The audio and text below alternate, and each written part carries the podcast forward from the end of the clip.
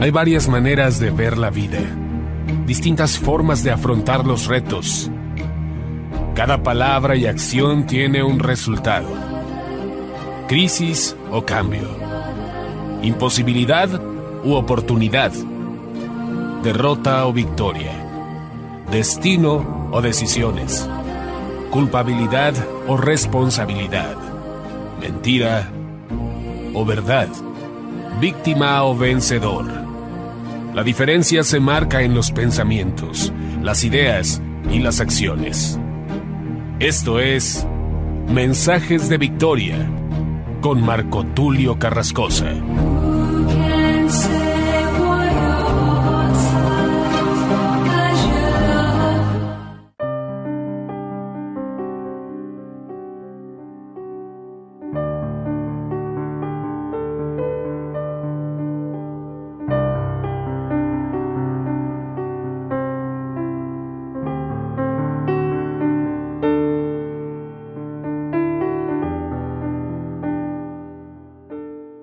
Hermanos y amigos, sean bendecidos nuevamente a través de la radio, a través de internet. Estoy muy contento de poder compartirles otro mensaje de esta serie titulada Dios de Pactos. Quiero traer un mensaje poderoso, aunque será un mensaje corto, quiero que sea de mucha edificación. Vamos a aprender acerca del Dios de pactos que ha hecho pactos antes de la fundación del mundo. A veces pensamos que los pactos de alguna forma son bilaterales, pero Dios hace pactos unilaterales porque si a Él le place, si es su voluntad, nadie puede discutirlo.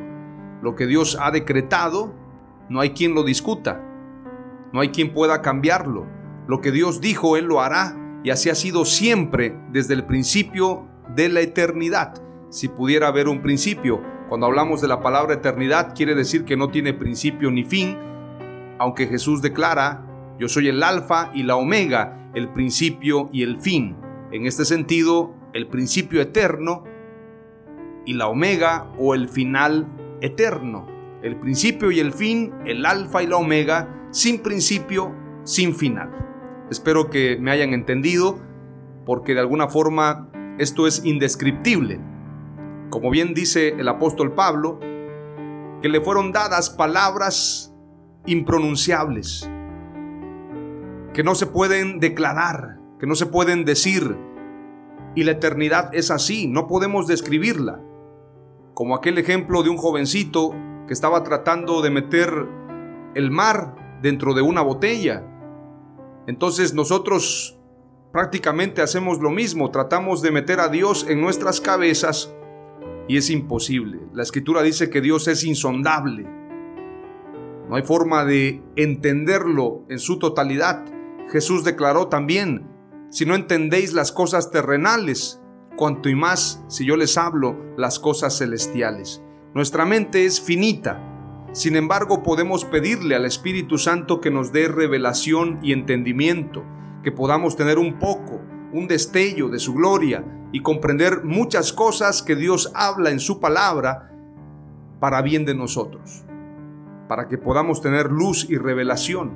Compartíamos en el episodio anterior y en los episodios anteriores acerca del plan de Dios desde el principio, el primer pacto de Dios con el hombre.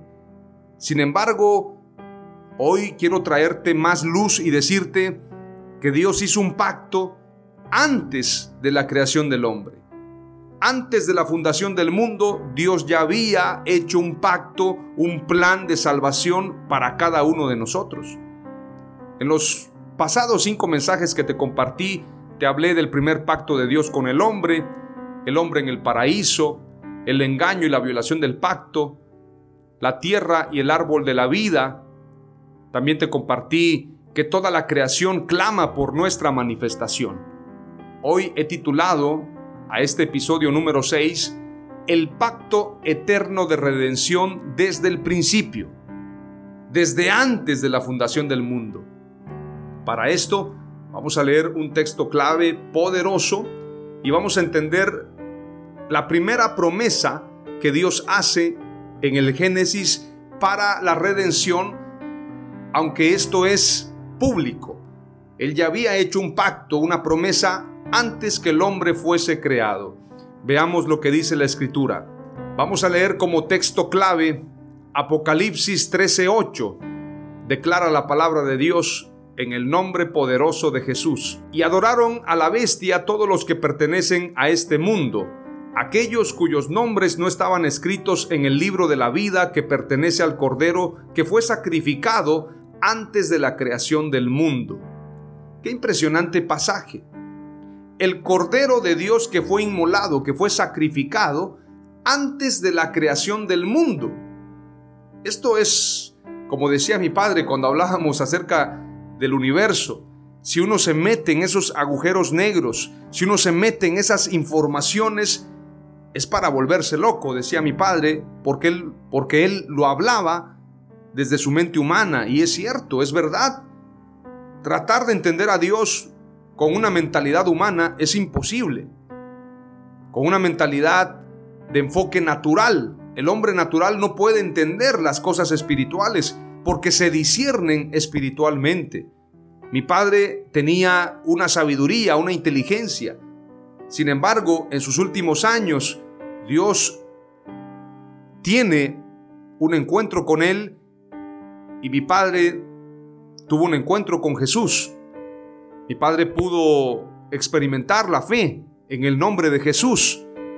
Entonces, él podía entender muchas cosas que en años anteriores no le fue posible. Hay gente que quiere entender la Biblia, quiere entender a Dios mediante conocimiento teórico, mediante conocimiento de universidades, mediante la ciencia.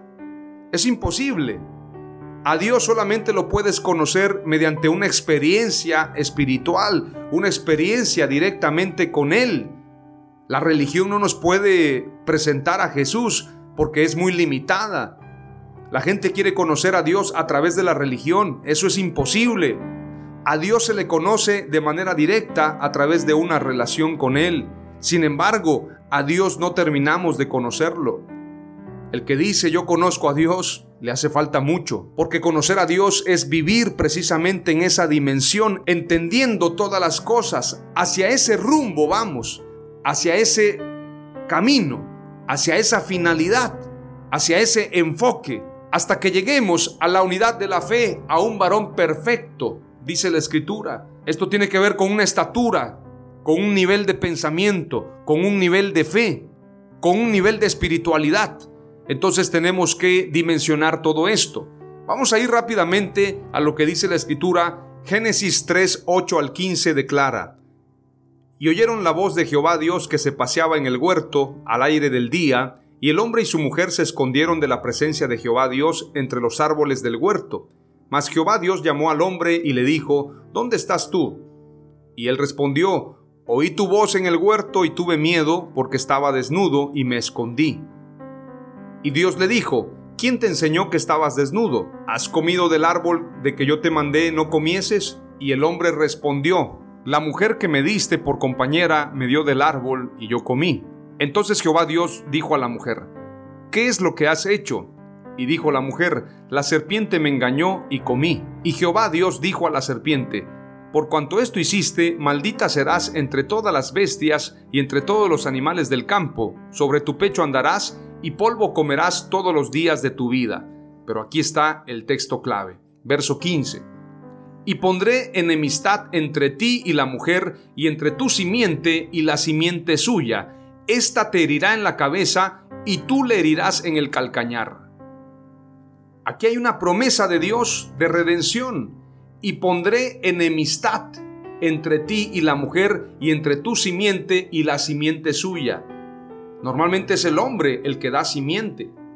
Sin embargo, aquí dice, entre tu simiente y la simiente suya, le está hablando a la mujer, le está dando una palabra profética, y pondré enemistad entre ti y la mujer, y entre tu simiente y la simiente suya. Esta te herirá en la cabeza y tú le herirás en el calcañar. A Satanás le dice claramente, la mujer de su simiente vendrá quien te va a aplastar la cabeza, aunque tú la herirás en el calcañar. Esto tiene que ver con la persecución a los cristianos. Esto tiene que ver con que nosotros tenemos que correr de la serpiente. El calcañar representa obviamente el talón. ¿A quién le muerden el talón? A los que están corriendo. Esto habla de persecución. La serpiente detrás de nosotros persiguiéndonos, la persecución a los cristianos. Desde el tiempo de Jesús, a Jesús lo matan precisamente los falsos maestros, los fariseos, no solamente los romanos, pero esto como parte de una herida en la simiente de la mujer. Y en Apocalipsis encontramos también que hará la guerra el dragón contra la mujer y contra su simiente. Esta profecía del Génesis se va hasta el Apocalipsis y se cumple al pie de la letra. El calcañar representa la persecución de la serpiente en contra de la mujer, en contra de su simiente, en contra de la iglesia. Pero la palabra profética es, esta te herirá en la cabeza. No solamente vamos a ser perseguidos, sino que la iglesia herirá en la cabeza a Satanás.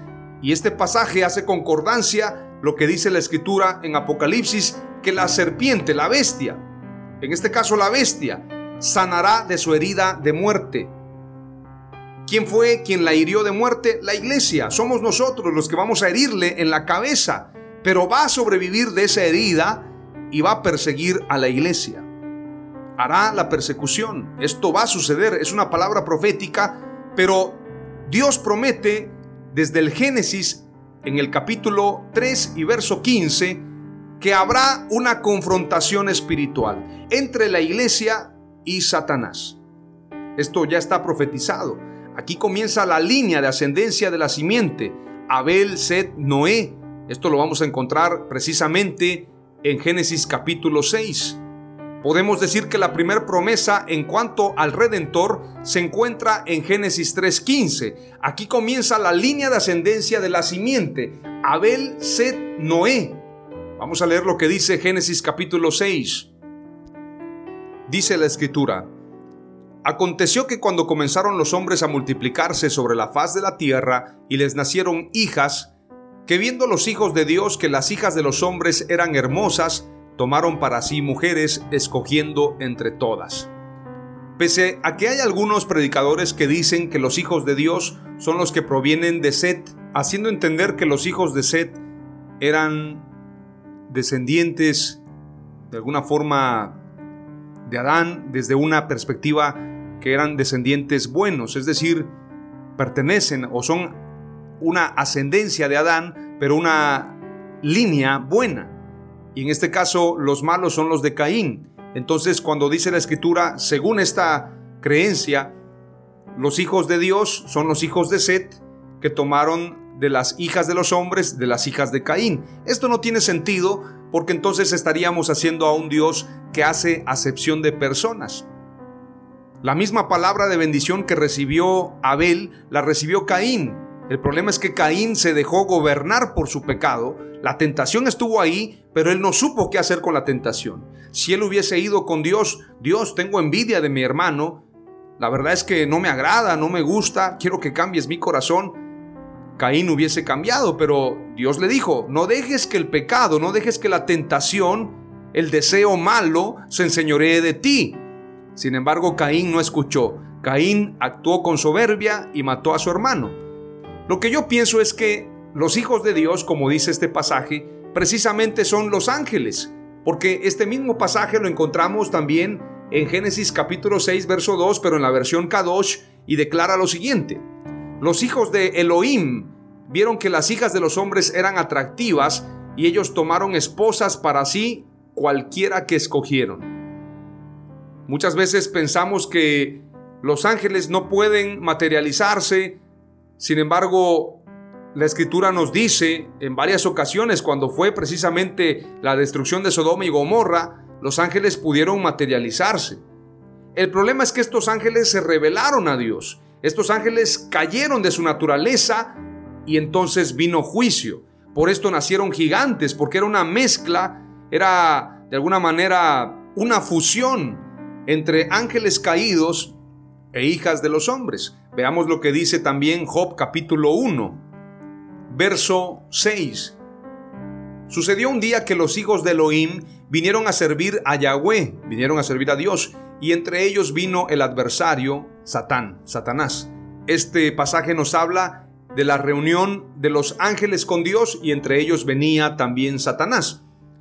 Hasta que llegará el día en que habrá una batalla en los cielos, esto no ha sucedido, y esa gran batalla entre el arcángel Miguel y Satanás y sus ángeles se va a dar en los cielos y entonces no se hallará lugar para Satanás. Ahorita todavía sigue subiendo a los cielos. Es el acusador de los hermanos, dice la escritura. Satanás es el tentador y es el acusador. Cuando descienda de los cielos, que venga destruido, venga abatido por parte del arcángel Miguel, entonces hará la gran persecución. Porque lo que lo detiene es precisamente eso. Cuando sea quitado de en medio, entonces se dará la gran persecución. Tenemos que entenderlo de esa manera. Y si no te conformas con lo que te estoy leyendo, vayamos precisamente a lo que dice Primera de Pedro, capítulo 3, verso 19 en adelante.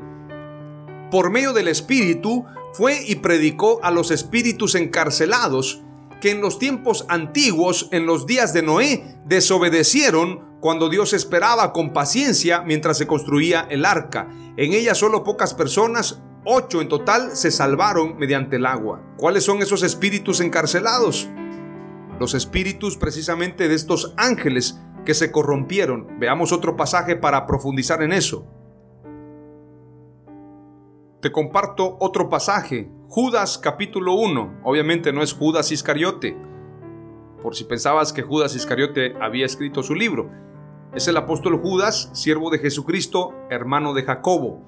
Judas en el capítulo 1, verso 5 declara, Mas quiero recordaros, ya que una vez lo habéis sabido, que el Señor, habiendo salvado al pueblo sacándolo de Egipto, después destruyó a los que no creyeron.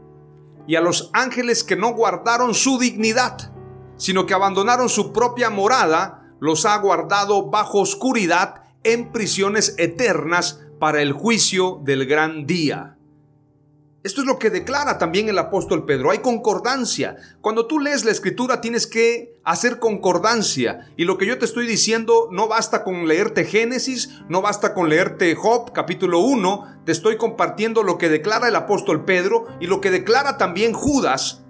Por lo tanto, la postura es que los ángeles dejaron su dignidad y tomaron de las mujeres hijas de los hombres y por esto nacieron gigantes. Por esto vino un diluvio. Sigamos leyendo lo que declara el verso 3 en adelante. Génesis capítulo 6, verso 3 en adelante. Y dijo Jehová, no contenderá mi espíritu con el hombre para siempre, porque ciertamente él es carne, mas serán sus días 120 años. 120 años en cuanto a la longevidad. Algunos piensan también que tiene que ver con la edad de la tierra, y otros conceptos que tienen que ver con la cábala, pero bueno, yo sí creo que tiene que ver con la edad, porque muy pocas personas, y yo creo que después del diluvio y de los años que han venido, muy pocas personas viven más de 100 años, y más de 120 me parece que no hay nadie registrado, y la persona que dijeron, según los chinos, que había vivido más de 120 años, ni siquiera podían comprobarlo. Entonces, yo sí le creo a la escritura, sus días serán 120 años.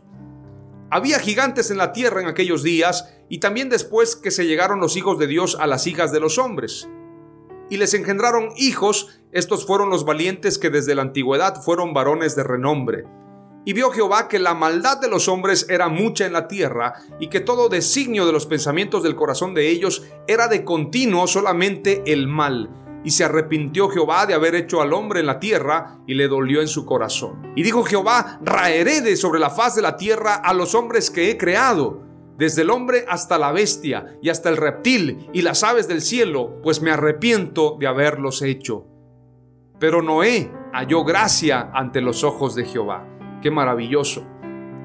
Yo estaba reflexionando que la escritura dice que en el fin de los días la vida será como en los días de Noé. Y algunos piensan que tiene que ver con la maldad. Yo creo que además de la maldad, tiene que ver también con la lucha por la sobrevivencia. Así como Noé tuvo que construir un arca y tuvo que luchar para sobrevivir en medio de un caos, en los últimos días habrá un caos y muy pocos van a sobrevivir a ese caos. A eso se refiere, habrá gran persecución, habrá grandes cataclismos y aún más grandes que el diluvio. Porque la escritura habla que habrá un terremoto como nunca antes ha acontecido en la historia de la tierra, ni lo habrá. También Jesús dijo, habrá persecución como nunca lo ha habido en la historia de la tierra. Entonces, no se compara al diluvio, es todavía más fuerte que el diluvio.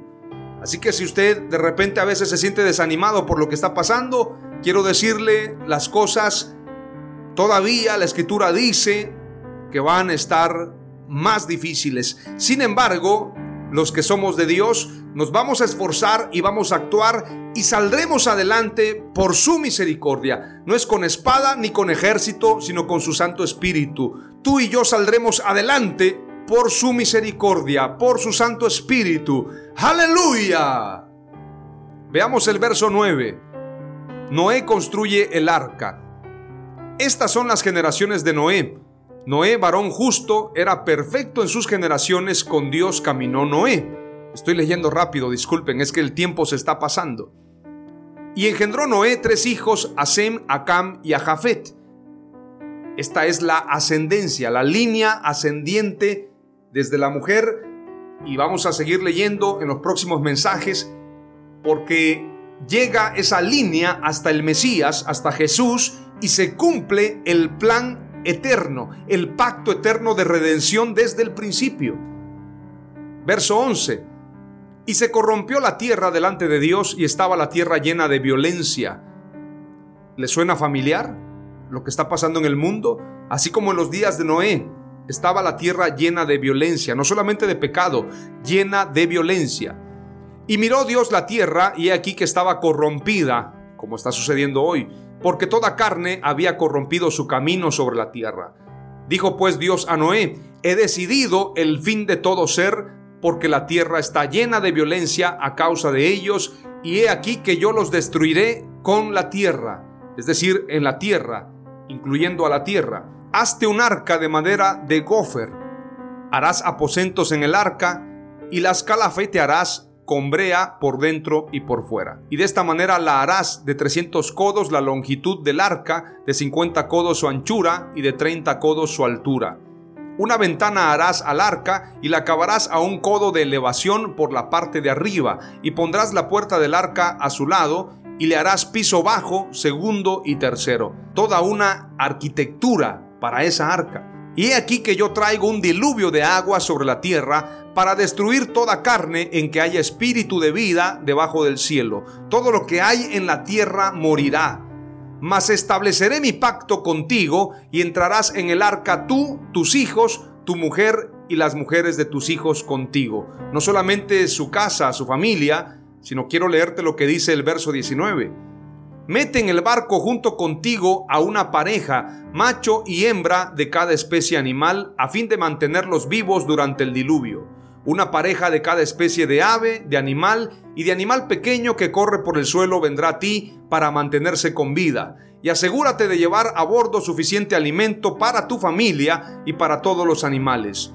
Entonces Noé hizo todo exactamente como Dios se lo había ordenado.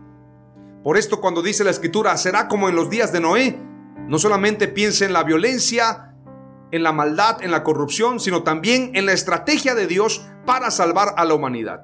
Yo sí creo que será así el fin de los días. No habla de un rapto, no habla de una nube que nos va a llevar. Hay que sobrevivir en medio de ese caos y tendremos que trabajar, tendremos que irnos a la montaña, pero de que vamos a sobrevivir, vamos a sobrevivir porque es promesa de Dios por esto el apóstol Pablo dijo, no se entristezcan, no todos dormiremos, pero todos seremos transformados. No todos van a morir en la gran persecución, pero sí todos vamos a ser transformados y tendremos nuestro encuentro con Jesús.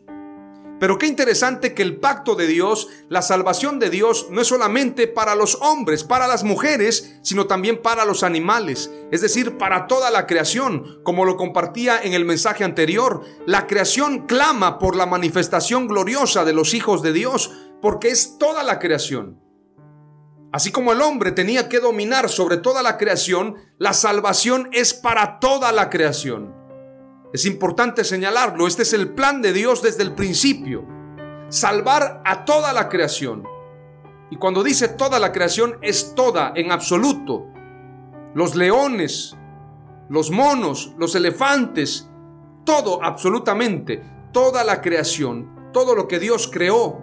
Así que espero que este mensaje haya servido de entusiasmo para ti. Te comparto tres palabras clave. El pacto de Dios para redención se hizo antes de la creación, antes de la fundación del mundo, antes de la creación del mundo.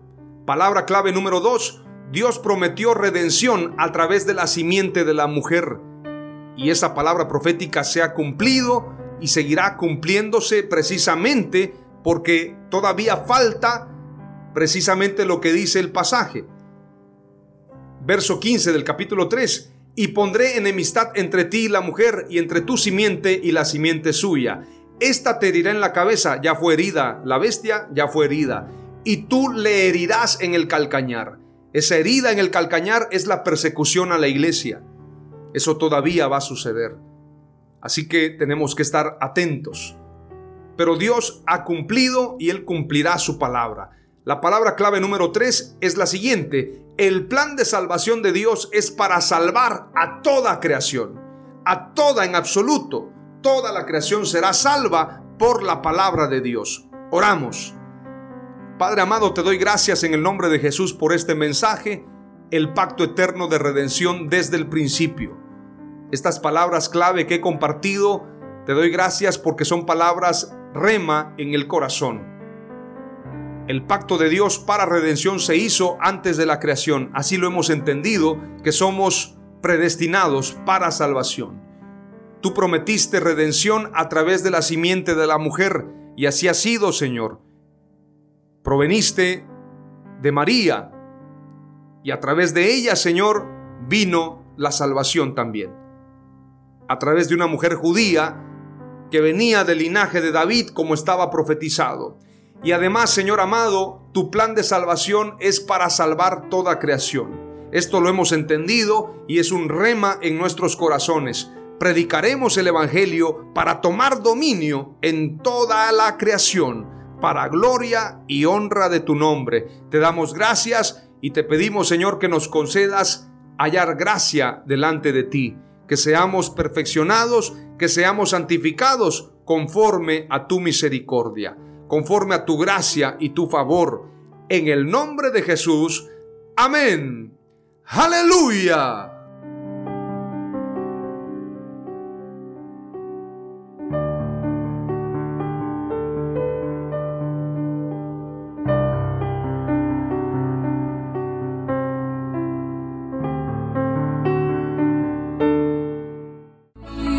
Esto fue Mensajes de Victoria con Marco Tulio Carrascosa. Gracias por escucharnos y seguirnos en nuestras redes sociales. Si deseas invitarnos a tu ciudad, escríbenos por inbox o al WhatsApp 961 66 882 99 961 66 882 99.